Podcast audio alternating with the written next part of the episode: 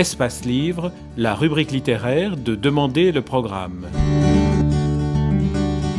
Les rencontres d'Edmond Morel.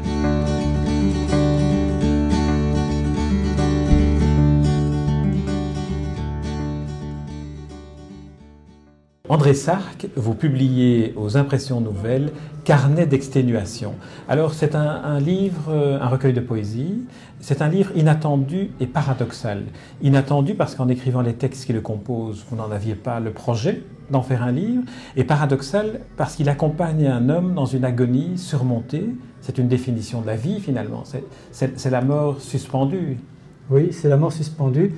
Euh, sauf que euh, je, crois, mais enfin mon expérience n'a rien d'exceptionnel de, ce point de vue, que quand nous surmontons euh, l'agonie, la mort, bien souvent dans le quotidien des jours, dans, le, déroulement trivial, commun de la vie nous ne nous en rendons pas compte. Nous surmontons des sommes de petites épreuves comme ça qui effectivement peuvent être assimilées à des formes de perte, sinon de mort, de, déperdition. Et en réalité, là, ça une expérience assez radicale tout de même, qui été programmée par le corps médical, par la puissance de la médecine à l'époque. Donc, effectivement, il a fallu faire euh, le deuil de, soi-même, sa propre vie. Ensuite, cet exercice difficile et compliqué qui est le deuil du deuil, quand on doit renoncer à l'idée qu'on doit disparaître, et ensuite, bon, euh, essayer de se réinscrire dans une dynamique vitale euh, positive et se, réaccorder le droit à avoir des projets, à les nourrir, à essayer de les construire. Oui, pour ceux qui n'ont pas lu encore Carnet d'exténuation et qui ne vous connaissent pas, euh, disons de manière simple, vous avez été frappé par le virus du sida. Euh, le diagnostic a été un diagnostic fatal. fatal, et puis finalement, la médecine a quand même réussi à, transformer ce diagnostic. J'ai eu la la chance, entre mille guillemets, d'avoir été un des premiers, je pense, frappés euh, euh, en France, euh, en région parisienne, et donc surtout la chance, la réelle, d'avoir survécu, même si ça a été extrêmement dur. Et donc, on va dire de la moitié des années 80 jusqu'à la moitié des années 95, 90, ça a été un, un plongeon assez lent, graduel. Alors effectivement, cet exercice qui se retrouve dans la première section, c'est-à-dire on apprivoise de la mort, alors que la déréliction physique, la, déchéance, le, délitement ne sont pas encore là, ne sont pas présents. Mais on, essaie philosophiquement de se faire à l'idée. Et puis ensuite, ça a été vers 95-96, le plongeon dans le sida, qui m'a amené à un stade ultime. Je n'avais plus une seule défense immunitaire. Et on m'a renvoyé euh, en province chez mes parents euh, euh, pour mourir.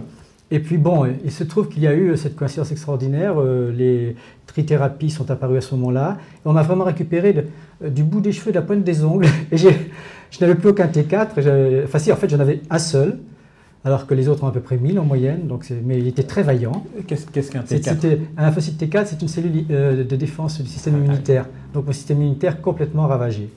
Et euh, euh, m'appuyant sur ce seul T4 et sur les polythérapies, tout de même, très prioritairement, eh j'ai pu, par poignée de 10, à peine, comme ça, de mois en mois, euh, reconquérir la santé. Et après trois ans d'arrêt professionnel, j'ai pu effectivement reprendre une activité normale et, une vie normale. Et, je me suis retrouvé donc, avec cet ensemble de textes qui, qui, qui, qui disait l'attente de l'agonie, l'agonie proprement dite, cet étonnement d'avoir survécu, et à chaque fois, ça n'a jamais été conçu comme une suite, ce sont des sections très autonomes qui, sont, qui, dans mon esprit, n'avaient rien à voir.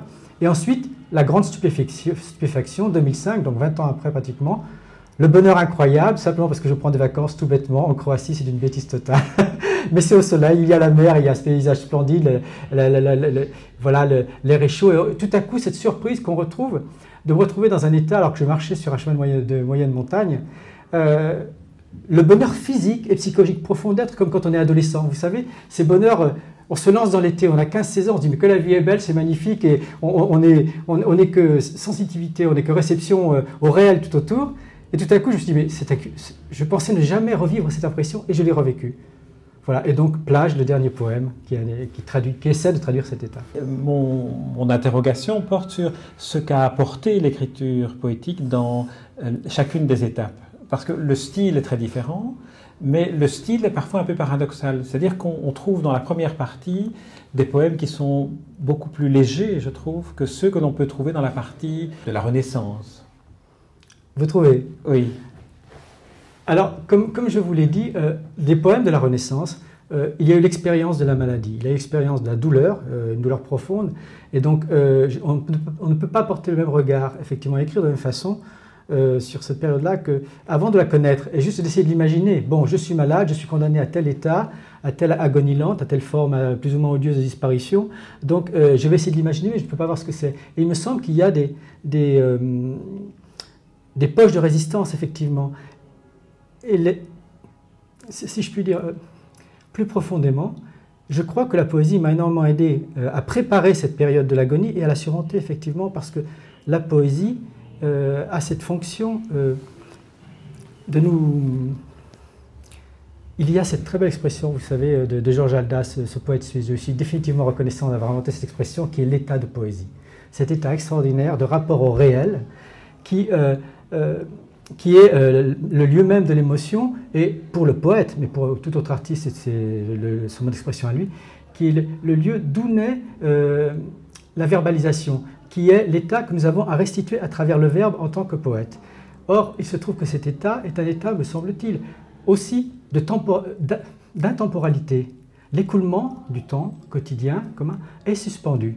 Et j'ai dit peut-être tout à fait absurde, je vous le concède sur ce point, mais je crois que euh, pratiquer euh, beaucoup l'écriture, la lecture de poésie comme je l'ai fait à ce moment-là, avait euh, pour fonction de ralentir aussi le temps du, le, mouvement, la dynamique du, marasme euh, biologique. C'est très, très curieux, ce n'était pas du tout rationnel, je ne vais surtout pas en faire une théorie ou quoi que ce soit, mais je crois que ça a eu aussi cette fonction de lutte et, de survie. Et puis je crois que le,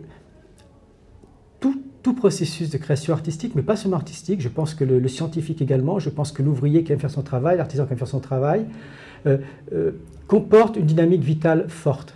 Créer, c'est effectivement, bon, c'est une bêtise, c'est une platitude terrible de le dire, mais c'est effectivement le mouvement qui contre la mort. La mort, elle est, immobile. La mort, c'est un poids qui pèse comme ça lentement et qui vous enfonce et vous enfonce et en même temps euh, vous dilue, vous disperse. Euh, là, non. Euh, en créant une dynamique, on se resserre, on se ressaisit et on essaie de faire quelque chose. Mais vous évoquez l'artiste, l'ouvrier, l'artisan. Euh, il y a quand même une différence entre la poésie et les autres formes d'art, c'est la verbalisation. C'est le fait d'identifier par des mots, c'est-à-dire d'une certaine manière par la conscience, l'état dans lequel on se trouve et la perception du monde qu'on a parce qu'on est dans cet état-là. Est-ce qu'en cela, la, poésie a pu vous aider dans ce processus de, cheminement à travers la maladie, l'agonie et puis la, le retour à, la lumière. La pratique de la poésie, vous voulez dire la pratique même de l'écriture J'aurais beaucoup de difficultés à vous répondre dans la mesure où, pour moi, la, poésie n'a jamais constitué une activité euh, d'appoint ou même de, euh, une espèce de, hobby euh, sacré que je pratiquerais comme ça à la marge ou autant laisser libre. J'ai fait la bêtise quand j'étais adolescent de me dire, vous le verrez au dos d'un livre de théâtre, mais c'est une réalité, euh, je n'aurai de profession euh, que strictement alimentaire et je consacrerai tout à la poésie, tout ce que je vais consacrer à la poésie. Ce qui fait que professionnellement, bon, de toute façon, la vie m'aurait contraint, mais on peut dire que ma, vie est, loin d'être une réussite. Parce que, je veux dire, chaque fois que j'avais un moment de libre, j'ai vécu 20 ans sans télévision, je ne faisais de dire que, que de lire de la poésie ou écrire de la poésie. Donc j'ai beaucoup de mal, vous voyez, à faire la part. Elle m'a cet art, cette quête d'expression, cette sensibilité au réel qui toujours doit nourrir et informer cette expression, m'a toujours accompagné. D'une certaine manière, donc, euh, en perdant la vie, vous auriez perdu la poésie aussi, et c'est un élément vital auquel vous êtes accroché. Ah, tout à fait, oui, tout à fait.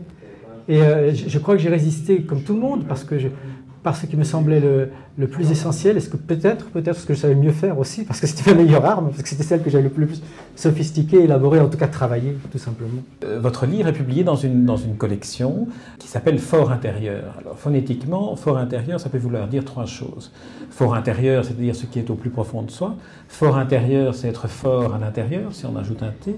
Ou fort intérieur, c'est que l'essentiel reste non dit reste à l'intérieur. Et j'ai l'impression que ces trois éléments-là se retrouvent dans, dans, chacun de, vos poèmes, ou en tout cas dans chacune des, des, phases de votre livre.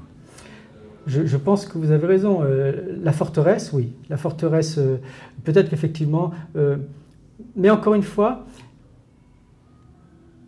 ce n'était pas aussi conscient. Vous savez, il y a la, situation, la citation du, livre de Rilke, je crois qu'il n'y a pas de Euh, tiré des, des, cahiers de, Malte. je vais lire la citation complète. Je crois qu'il n'y a pas d'accomplissement, mais il y a des vœux à longue échéance qui durent toute la vie, de sorte qu'on pourrait même ne pas attendre leur accomplissement. Voilà.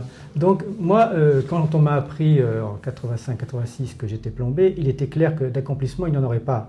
L'accomplissement de ce livre, j'étais persuadé que je ne le verrais jamais, mais j'étais persuadé aussi qu'il fallait faire malgré tout exactement comme dit CDM. Il faut faire même si, on est convaincu qu'il n'y aura pas d'accomplissement. Donc, en ce sens-là, euh, c'était certes un, mode de résistance, mais c'était aussi une absence d'alternative. Je ne pouvais pas. Euh, qu'aurais-je pu faire d'autre? Tout simplement, je ne, pouvais pas. Quant au fait, effectivement, pour le troisième élément que vous indiquiez, j'ai oublié le deuxième, vous m'excuserez, vous me le rappellerez. Le deuxième, c'est fort intérieur, c'est être fort à l'intérieur, c'est-à-dire la forteresse intérieure, c'est ce dont vous avez parlé. Fort intérieur, ça veut dire que euh, l'essentiel, euh, l'essentiel reste non dit, mais fort intérieur, c'est aussi la force se trouve à l'intérieur. On est fort à l'intérieur. Oui, c'est ça. Je pense qu'on est fort intérieur. Je pense qu'un moment vient un moment où la perte est telle, la défaite est telle, l'abandon est tel que de toute façon, euh, l'expérience de cette euh, douleur, de la maladie, de mort, encore une fois, ça vaut pour toutes les maladies, pour toutes les épreuves très lourdes de la vie, on est irréductiblement seul. Soit on trouve les forces en soi, soit on ne les trouve pas. Euh, et ceux qui ne les trouvent pas ne sont absolument pas condamnables, bien évidemment.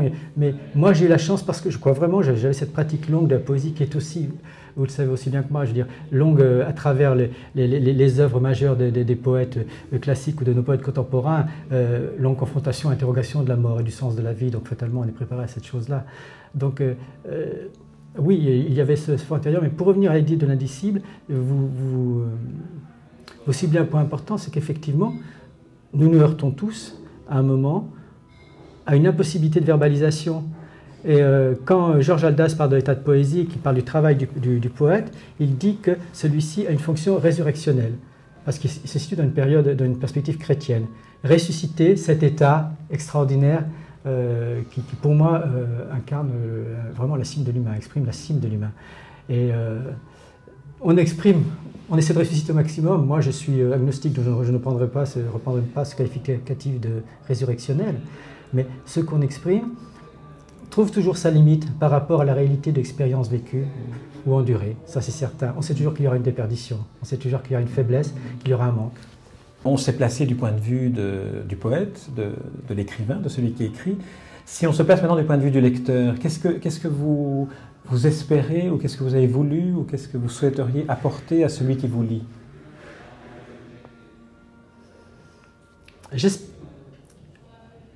Une de mes grandes ambitions, et pas seulement pour ce livre, euh, en tant que poète, c'est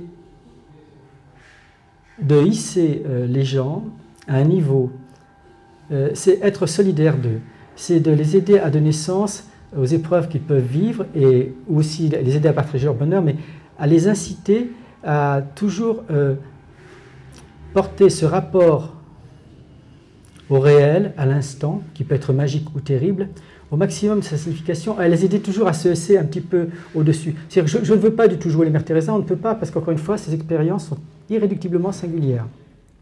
Mais le fait de savoir que quelqu'un, parmi tant d'autres, a suivi un chemin analogue et en a tiré, a essayé d'en tirer euh, une beauté, je pense que ça peut aider. Je crois vraiment avec cette image simpliste, encore une fois, c'est je crois qu'un artiste, il doit prendre les gens euh, à bras le corps, il doit les étreindre, les prendre dans une certaine situation, mais quand il les repose, il doit toujours les reposer un petit peu plus haut. Ça doit être ça son ambition, les reposer un petit peu plus haut que là où il les a pris. Ça, ça me semble très important. Non, c'est une très belle formule aussi pour dire que lorsqu'on lit un, livre, lorsqu'on lit un poème, euh, le lecteur se sent moins seul dans l'expérience qu'il a du monde, puisqu'il peut retrouver, soit dans les mots de l'auteur, soit dans les mots qu'il attribue à l'auteur, parce qu'il réécrit le livre en, le lisant, ce qui lui permet de, sortir de la solitude et de, l'individualité de l'expérience. Et cette sortie de, la solitude n'est pas du tout une guérison, mais c'est un soulagement. Enfin, c'est l'écho que j'en ai, et c'est surtout ce que j'ai éprouvé moi en tant que lecteur très souvent. Savoir que d'autres sont passés par des états que j'ai connus, quand tout le monde a fait cette expérience, quand on retrouve la phrase, la citation qu'on note aussitôt dans un carnet parce que ça colle vraiment à ce qu'on a vécu, et qu'on se dit ça, ça m'aide. C'est déjà énorme. Une, œuvre qui réussit ça, elle est déjà valide. Auprès de même d'un seul individu, elle est déjà valide. Je vais vous demander maintenant de, lire euh, deux, ou trois, deux ou trois poèmes que, que j'ai choisis. J'espère que, que les choix vous, vous conviendront. En tout cas, d'ores et déjà, je, je, vous remercie pour ce, ce très beau, euh, très émouvant carnet d'exténuation que vous publiez aux impressions nouvelles. Euh, André Sark, je vous remercie déjà pour cela avant Merci la lecture. À vous. Merci à vous.